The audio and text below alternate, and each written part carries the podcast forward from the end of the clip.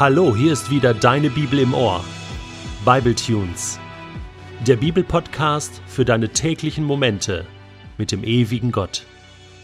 Der heutige Bibletune steht in Johannes 9, die Verse 35 bis 41 und wird gelesen aus der neuen Genfer Übersetzung. Jesus hörte, dass sie den Gehalten hinausgeworfen hatten. Als er ihn wieder traf, fragte er ihn: Glaubst du an den Menschensohn?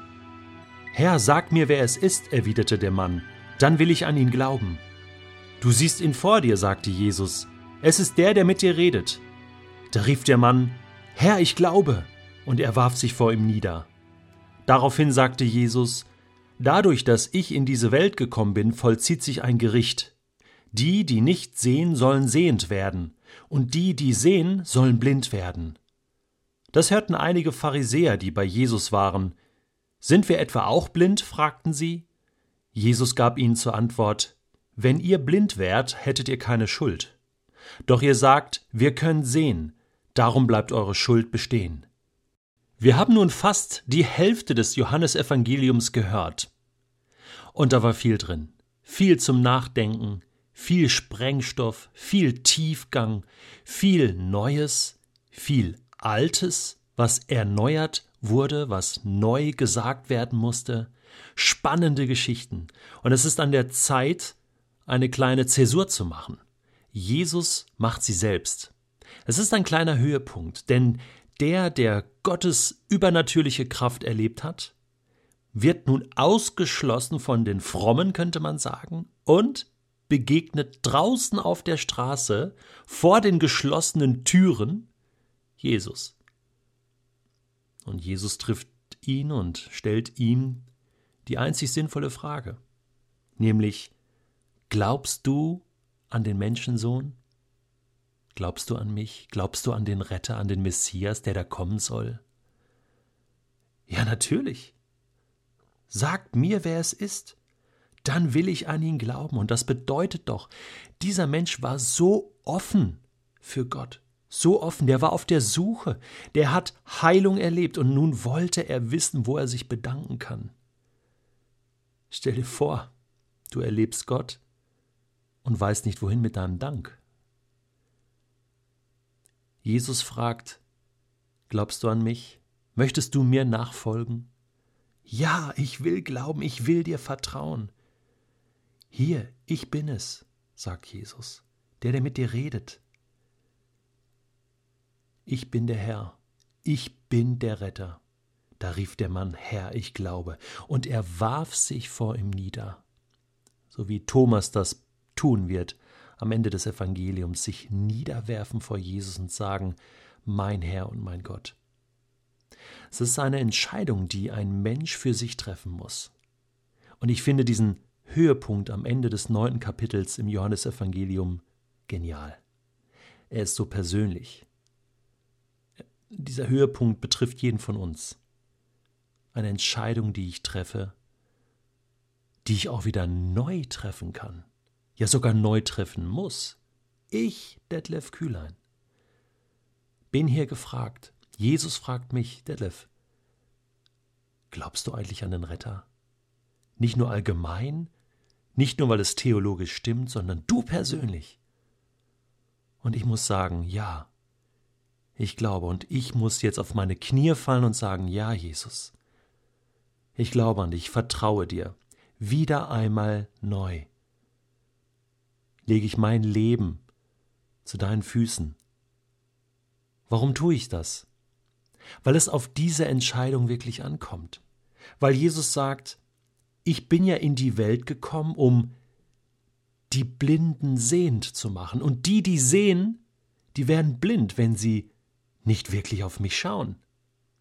Weißt du, ich würde von mir schon behaupten, ich gehöre zu den Sehenden. Ich darf wirklich zu den Menschen gehören, die Gott erkannt haben, die das Licht des Evangeliums gesehen haben, die die Gnade Gottes geschmeckt haben, die ein Verständnis entwickeln konnten, ein Gehör für Gottes Wort, für die Bibel.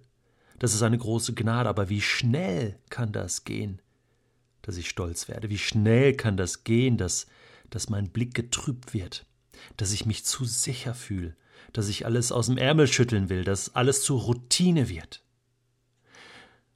Jesus sagt, das ist eine Art Gericht. Er ist ja nicht in die Welt gekommen, um zu richten. Deswegen ist das hier kein Widerspruch. Er sagt, er will eigentlich aufrütteln. Ein Gericht, es ist ein, ein Rütteln an der Tür sozusagen, an der Herzenstür der Menschen. Und es ist interessant, dass äh, während ich diesen Text gelesen habe, fällt mir äh, die Passage in Offenbarung Kapitel 3 ein, äh, ab Vers 14. Da schreibt ein Bote an eine Gemeinde, an eine christliche Gemeinde in Laodicea. Und Jesus spricht zu den Christen dort und sagt, der, der treu ist, der vertrauenswürdige und zuverlässige Zeuge, der Ursprung von allem, was Gott geschaffen hat, ja, das ist Jesus, ja, dem man wirklich vertrauen kann, dem man glauben kann, der lässt der Gemeinde sagen, und jetzt kommt's, Vers 15, Offenbarung 3, ich weiß, wie du lebst und was du tust. Ich weiß, dass du weder kalt noch warm bist. Du bist so lauwarm. Wenn du doch das eine oder das andere wärst, dann wäre es wenigstens klar. Aber weil du weder warm noch kalt bist, sondern lauwarm, werde ich dich aus meinem Mund ausspucken. Da spürst du etwas von diesem Gericht, von diesem Aufrütteln. Warum macht Jesus das? Was sind das für Menschen? Das sind doch Christen, das sind doch Menschen, die Gott vertrauen. Na, Jesus sagt, du sagst, du sagst, ich bin reich und hab alles im Überfluss. Es fehlt mir an nichts und dabei merkst du nicht, in was für einem jämmerlichen und erbärmlichen Zustand du bist. Arm, blind und nackt. Ich rate dir, kaufe bei mir Gold, das im Feuer gereinigt wurde, damit du reich wirst, und weiße Kleider, in Klammern der Vergebung, damit du etwas anzuziehen hast und nicht nackt dastehen und dich schämen musst. Kaufe auch Salbe und streiche sie dir auf die Augen, damit du wieder sehen kannst. Da haben wir's.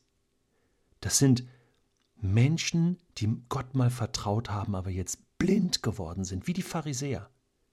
Und Jesus sagt, so mache ich es mit allen, die ich liebe. ich will sie aufrütteln. Ich decke auf, was bei ihnen verkehrt ist und weise sie zurecht. Darum mach Schluss mit deiner Gleichgültigkeit und kehre um. Merkst du nicht, dass ich vor der Tür stehe und anklopfe? Und das macht Jesus bei jedem Menschen. Und besonders bei denen, die eigentlich zu ihm gehören wollen. Hey, wir verrennen uns manchmal so sehr. Zum Glück geht Jesus uns allen hinterher, auch dir.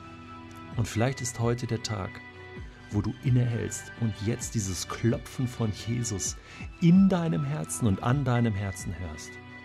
Und Jesus sagt, wer meine Stimme hört und mir öffnet, zu dem werde ich hineingehen und wir werden miteinander essen, ich mit ihm und er mit mir.